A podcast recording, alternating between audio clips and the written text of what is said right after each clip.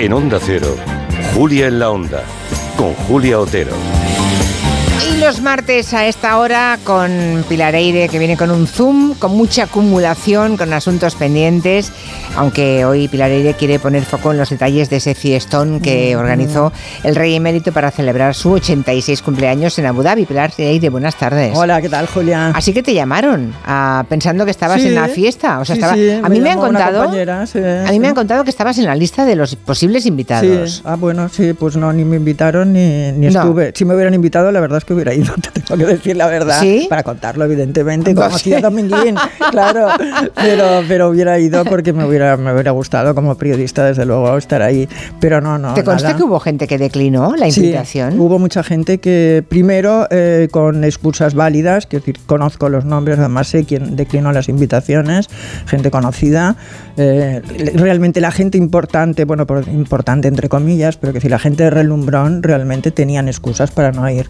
Eran fiestas eh, familiares, venían los nietos de Estados Unidos, la hija de otro iba a dar a luz, eh, tenían eh, ya habitaciones en otro en un hotel en Suiza y luego en las últimas cancelaciones O sea, que ya fueron la última semana. Esto al principio cuando llamó él. Las excusas primeras. Sí, porque él llamó personalmente, o sea, que Ya. esto que dicen que se lo organizaron unos amigos y tal, no, no, él cogía el teléfono y llamaba personalmente, como conté yo aquí hace más de un mes, eh, y decía, oye, soy el rey, o soy Juan Carlos, bueno, la verdad es que no sé cómo lo decía, pero voy a hacer una fiesta el día 5 eh, de enero por mi cumpleaños y me gustaría mucho que vinieras. Te enviaré los detalles por WhatsApp. Y entonces en ese momento ya hubo varias cancelaciones y luego esta última semana, pues claro, tengo COVID, eh, tengo gripe A, mi mujer tiene neumonía, o sea, esta última semana ya había Ya. varias... Pero aún así fue bastante gente, ¿no? Sí, fue bastante gente, pero bueno, fueron los habituales, fueron la- de la familia, tampoco fue toda la familia, porque no fueron ni sobrinos, ni su hermana, o sea, fueron las hijas y algunos de los nietos, eh, pero por ejemplo tampoco fue su sobrina María, ¿no? Que está siempre y que habla mucho con él y que tiene mucha relación. eh, María pero- Zurita, María dices. Zurita, Vale, exacto. esta no fue. Esta no fue. Fue Cristina ¿no? y Elena, supongo, Fueron las hijas. Cristina y Elena y fueron, eh, que sepamos, los dos hijos de Elena y luego eh, que sepamos eh, solamente dos, perdona, dos hijos de la infanta Cristina también y de los otros dos no lo sabemos. No ha habido ninguna lista oficial, esto es lo que se ha podido ver en los aeropuertos, ¿no? los rumores que te llegan, claro, yo he hablado con mucha gente también estos, estos días para poder hacer venir aquí y poder contarlo, ¿no? Entonces cada uno te va dando un pedacito de información, a veces también se equivocan y te dan datos que no son ciertos, pero a mí de la gente que se- seguro que ha ido, porque ha estado en el aeropuerto, han ido los periodistas al aeropuerto y han hablado con ellos, me sorprende los dos uh, jefes de la casa que han ido, ¿no? Eh, por ejemplo, ha ido Almansa, Almansa fue jefe de la Casa del Rey desde el 2000 mm, desde el 2000, 1900 no, fue después de Sabino bueno inmediatamente De Sabino después de Sabino Campos, sí, sí. fue eh, Fernando Almansa decían en esa época que lo, eh, lo habían cogido como jefe de la casa como eh, por recomendación de Mario Conde que en esa época tenía muy buena relación con don Juan Carlos. Fue creo que nueve años. Vivió todo lo de mm, Bárbara Rey o sea todo el huracán Bárbara Rey todo el, el- el- el intento de, bueno, todos los primeros, las últimas, eh, los, los viajes esos que hacía el rey con, eh, con señoritas, ¿no? Bueno, todas esas relaciones extramatrimoniales que tenía en esa época, tuvo que vivirlas él en primera persona. Y después... eh, También fue espotorno. eh, Sí, exacto. Luego, no, y luego ha, continuado siendo amigo del rey toda la vida, ha sido su consejero, ha estado, incluso cuando ya no estaba eh, hablando con, ya no estaba trabajando con él, fue uno de los enviados por el rey a Washington para hablar. Ah, mira, aquí hay una anécdota que creo que solamente sé yo. Eh, él fue enviado por el rey para, a Washington para hablar con Iñaki Urdangarín y con la infanta Cristina a ver qué pasaba con el caso Nos, porque empezaba en esa época, eh, ya empezaba bueno, a haber rumores y a ver qué pasaba y a ver cómo estaban ellos. Eh, bueno, avisaron que iban a ir, fueron, fue él y otra persona a Washington y cuando llegaron a Washington llamaron a la puerta, salió el servicio y dijo, ay, es que los señores han ido a Aspen. Entonces, eh, bueno, me parece un comportamiento un tanto frívolo, mm, dada la gravedad del caso. Ellos tuvieron que desplazarse entonces a Aspen y hablar con ellos en Aspen. Bueno, que fue consejero del rey, ha sido consejero del rey y amigo durante muchos años y todavía lo es. Y el otro jefe de la casa es Espotorno, que Espotorno estuvo poco tiempo, creo que estuvo tres o cuatro años, y fue el último jefe de la casa de don Juan Carlos antes de que abdicara. Y fue él el que tuvo que vivir el intento de divorcio de Sofía para irse con Corina, esos últimos tiempos en que el rey iba de viaje, se tambaleaba titubeaba y no sabía muy bien cómo hacer los discursos. Una etapa muy dura, realmente, difícil, de la, sí, muy sí. difícil de la, eh, de la vida del Pero bueno, es curioso que sea una primera gran fiesta la que ha hecho ahora, ¿no? La ha hecho ahora, no hace Mm. Sí. Mm. cinco años, ¿no? Eh, reside allí desde... Y más, y más tenía que ser, lo que pasa que falla mucha gente, más Ya, ya. fiestón tenía que Claro, ser. todavía. entonces, pero que él ya se atreva a hacerlo, quiere decir que tiene motivos para relajarse. ¿Hay alguno? Bueno, a ver, eh, motivos para relajarse yo creo que no tiene, porque eh, en realidad, como hemos dicho varias veces, el rey no es que se ha- haya salido absuelto de todas las causas que le han puesto, sino que unas habían prescrito, las otras era, y, y, bueno, tenía la Inviolable, inviola- era sí. inviolable, y esta última, la última que ha tenido lugar, que bueno, que se ha dirimido ahora este verano y que la sentencia salió en, en octubre, en esta se dijo que simplemente el tribunal inglés no tenía jurisdicción para, eh, para, para juzgarlo. Entonces, claro, que haga una fiesta para decir, ay, no me han pillado, habéis hecho muchas cosas, pero mira, no me han pillado. O sea, me parece un motivo absolutamente frívolo. Para mí, yo creo que ha sido como un, eh, una especie de sacar pecho, ¿no? De decirle a su hijo, mira yo cómo estoy, la cantidad de gente que tengo a mi lado en estos momentos un tanto delicados para la monarquía española. Creo que ha sido una fiesta muy inoportuna. No sé cómo está siempre diciendo que es lo único que le importa en la institución y luego le hace esto a su hijo. Además, contraprogramó, porque su fiesta fue el 5 de enero Sí. y el 6 de enero era la Pascua Militar eh, a la que iba a ir por primera vez la princesa de Asturias. O sea, tenía que haber sido un acto muy relevante y, sin embargo, al día siguiente, de lo que hablaban todos los programas de televisión y de lo que hablaban todas las revistas y todos los periódicos, era de la fiesta de don Juan Carlos. Yo soy muy ingenua. ¿Tú crees que de verdad se reprograman cosas, se contraprograman cosas? a Hombre, yo la verdad es que he visto tantas cosas. Ya, ya, ya. en esta, He visto en esta cosas que no creeríamos, ¿no? Exacto, Ya, que no creeríamos, ya. que la verdad es que ya me lo creo todo. Oye, Es- ¿quién pagó los...? eh, Oye, de todas formas, Julia, tengo que hacer autocrítica, porque nosotros siempre decimos, antes lo comentaba con Nuria, que siempre decimos que don Juan Carlos vivía ajeno al mundo de la cultura y que no le gustaba, bueno, que nos interesaba por estos temas y tal. Y ayer o antes de ayer hicieron unas declaraciones los del Río, que estuvieron cantando en su fiesta. Sí, porque los del río fueron a amenizar la Exacto, fiesta. fueron a amenizar a la tocar fiesta. Macarena. Exacto, a tocar Macarena y entonces ellos contaron que eh, habían ido como agradecimiento de lo bien que se había portado don Juan Carlos durante todo su reinado con ellos. O sea que en realidad sí que estaba protegiendo la cultura y no lo sabíamos porque protegía a los del río. O sea que yo tengo que hacer autocrítica. Bueno, a los del río y a otros, supongo otros más, ¿no? A, a todo esto, los del río y todos los invitados, porque seguro que los del río no cobraron por cantar. Si fueron a, to- a tocar, no creo. Bueno, ellos dicen que fueron invitados. Todos se pagaron, los invitados se Eso iba a preguntarte, Sí. ¿quién- porque claro, mm, un viaje a Abu Dhabi no es ir a, Cu- a Cuenca o a Soria o a Bueno, Monforte de Lemos. ocho, ocho, ocho de horas de viaje. A ver, hay vuelos, mm, o sea, toda la gente que estuvo no tiene problemas de dinero, o sea que Con lo cual se lo puede pagar. Se lo pagaron todos, se pagaron también el hotel. A mí me han dicho que estuvieron en el Four Seasons y en el Mandarín. Eh, algunos invitados también se alojaron en casa de don Juan Carlos. ¿Que la casa dónde está? Porque por lo visto es una mansión en una isla, ¿no? Bueno, que aquí es hay del- muchos, sí, hay muchas informaciones de la familia contradictorias. real Unos dicen que es de la familia real, otro que es una, eh, una finca alquilada, otros dicen que incluso se la ha comprado.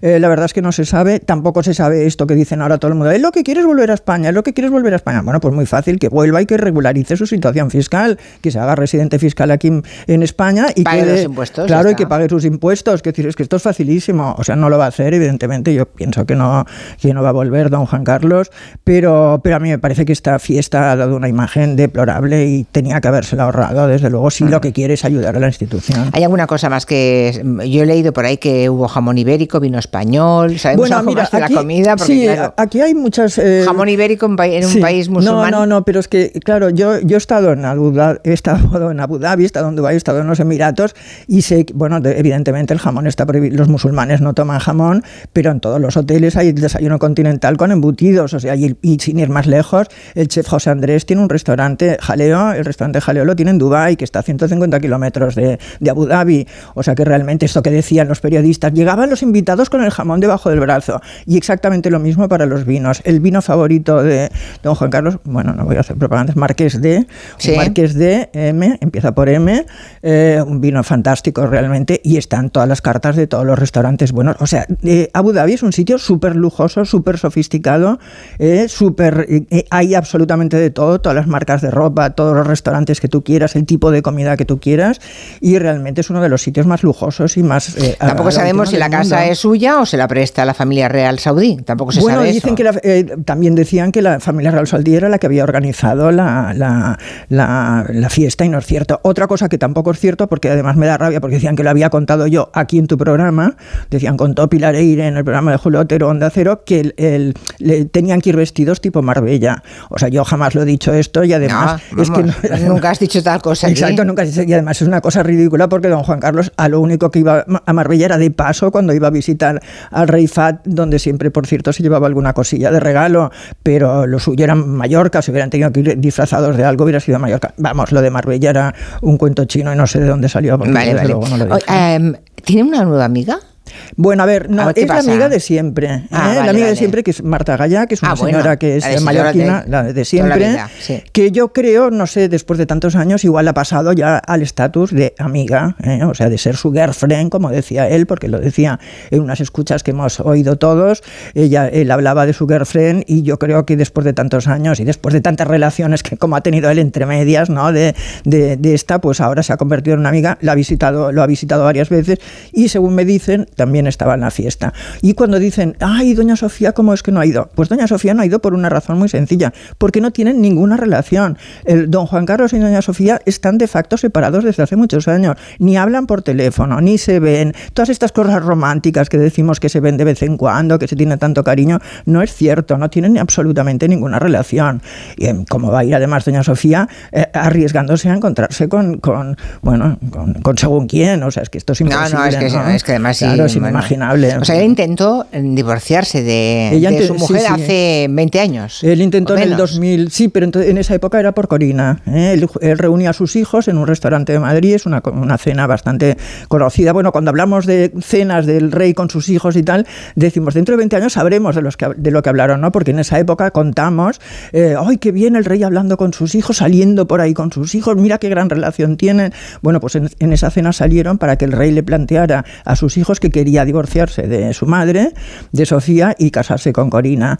Entonces, eh, claro... No les pareció bien, ¿no? No, Felipe dijo, papá, si te quieres cargar la monarquía, el, camino más fácil es, realmente es ese, ¿no? Y al final se desestimó. Esto lo ha contado, lo, hemos sabido nosotros, y luego lo corroboró eh, también Corina en ese célebre mm. podcast. Bueno, pues nada, luego la semana que viene nos tendrás que hablar de, Federico de Dinamarca, ¿no? Que está, a punto de ser, sí, ¿no? Sí, el día 14 toma eh, posesión. No sé, dicen que será una, una, ceremonia, bueno, una celebración de perfil bajo. No consta que vayan nuestros reyes. Nuestros reyes tienen una, eh, un acto en abril en Holanda. Por cierto, que esta mañana me gustaría contar que esta mañana la reina ha ido a un acto de los que solamente puede hacer ella, porque es que realmente a mí cuando me dicen es buena reina, es mala reina, digo, bueno, es una reina distinta, es la reina del siglo XXI porque ha ido a una institución, a un local eh, donde ayudan a reinsertar mujeres procedentes de la trata de blancas y de la prostitución. Eh, es un eh, local modesto, o sea, que decir, no es ninguna mm, organización a lo grande ni con fondos impresionantes, es un sitio modesto, pero que tiene visibilidad gracias a la visita de la reina y además em, iba vestida con ropa realizada por estas mujeres y a mí me ha enternecido que cuando ha llegado la ha recibido la ministra de, de Igualdad y luego dos señoras más que no sé quiénes eran y la tercera, una de estas señoras cuyo nombre no conocía, yo eh, lo he visto porque lo, he puesto a cámara lenta y lo he visto y he visto el movimiento de labios, le ha cogido la mano y le ha dicho, ¿cómo estáis, señora? Pero se lo ha preguntado en serio, no una cosa protocolaria de ¿cómo está? Ay, ¿Cómo está? Le ha preguntado, ¿cómo estáis, señora? Y ella ha bajado los ojos, ha dado las gracias así con un cabezazo y ha dicho, bien, muy bien, gracias. Yo soy muy de Leticia, así que aquí somos de Leticia. Aquí somos, aquí somos de Leticia. Mm, vamos, yo creo que le, le, ha venido muy bien a la corona española tener una persona que sabe lo que es ir en metro, mm. eh, ahorrar cuatro duros, meterse en un autobús, ir en clase turista y bajarse a comprar unas patatas y, unas acelgas para cenar porque no tienes nada en la nevera. Eso es estupendo. Sí, pero ¿sabes lo que dicen los monárquicos, Julio? Que claro, que todos los eh, cuando decimos, ay, es que a mí me gusta mucho Leticia, siempre ponemos antes la frase, yo no soy monárquico o yo soy republicano, pero me gusta mucho Leticia. Y entonces los monárquicos me dicen, es que cuando haya un referéndum, si hay un referéndum república monarquía, todos esos a los que os gusta tanto Leticia, no vais a votar monarquía, vais a votar república. O sea que ella lo que necesita también es el apoyo eh, de los monárquicos tradicionales que de momento todavía siguen ¿Quiénes son, por cierto? ¿Quiénes son? son los bueno, yo conozco unos catalanes. Sí, eh, pero últimamente, últimamente los presuntamente monárquicos monárquicos no es que se estén portando muy bien con la monarquía. Todo lo contrario. Bueno, si miráramos la ¿Eh? lista, me gustaría saber los 82 que han ido a, la fiesta de don Juan Carlos y ahí tendríamos a los que están. yo creo que el papel de la, de la izquierda ortodoxa, digamos, no de, no de la más a la izquierda del PSOE, pero el papel de la mm. izquierda en la permanencia de la monarquía es indiscutible. Eso nadie lo discute desde el año 75. González es evidente. Sánchez. Pues nada, pues la semana que viene a ver qué, nos cuentas de Federico de Dinamarca. Acaba de pasar ese episodio de su infidelidad, supuestamente, o su paseo con Genoveva por Madrid. Ya nadie se acuerda de eso. Bueno, sacan al aire. ¿eh? Ya lo hicieron. es que igual es una pareja abierta que han decidido que hacen un equipo monárquico, ¿no? Al frente de la jefatura, pero que nada más. salieron cogiditos de la mano, pero si tú amplías la foto esa de cogidas de la mano, la foto de, de ella, la mano de ella es como una especie de cosa flácida. Es el que le agarra la mano, como diciendo, aquí vamos a cogernos de la mano sí o sí. Y ella ¿Te refieres a Mary Donaldson? Sí, Mary Donaldson y, ah, Federico, sí, sí. Que van a ser proclamados reyes. Pero van a, ver si a, ver si ha mm, abdicado su madre para en este momento dar un golpe de efecto. No, y además, claro, también se decía que ahora precisamente era el momento de pasarle el trono a su hijo cuando todavía sus índices de popularidad no han descendido eh, en picado, sino que ahora todavía eh, puede salvarse y además, claro, si él es rey también tendrá más vigilancia, eh, tendrá más... Mm. Pero bueno, es igual, la cabra siempre tira al monte, Julia. Ya. Bueno, aquí obviamente es que dice, otro oyente María José dice, en esta casa también somos muy de Leticia. Bueno, es verdad, es que somos muy de Leticia. Y distancia corta todavía más. ¿eh? Distancia corta, distancia media. es, eh, bueno, es muy simpático. Pues ya está. Mm. Eh, hasta la semana que viene, Peleareide. Adiós, Julián. Adiós, adiós, Enseguida estamos con el ministro de Agricultura, Pesca y Alimentación, que hoy se ha aprobado esa medida tan importante por el despilfarro alimentario, la cantidad de... ¿Sabes cuánto, de, cuánto tiramos al año por familia? Pilar, 65 kilos de comida al año tiramos. Oh. Es por persona, ¿eh? es que es brutal. ¿eh? bueno, pues de, eso hablamos enseguida con el ministro eh, Luis Planas. Si hubiéramos pasado una guerra. Gelo, de 3 a 7 en Onda Cero, con Julia Otero. Quiero, te querré, te quise siempre, desde antes de saber que te quería. Te dejo este mensaje simplemente para repetirte algo que yo sé que vos sabías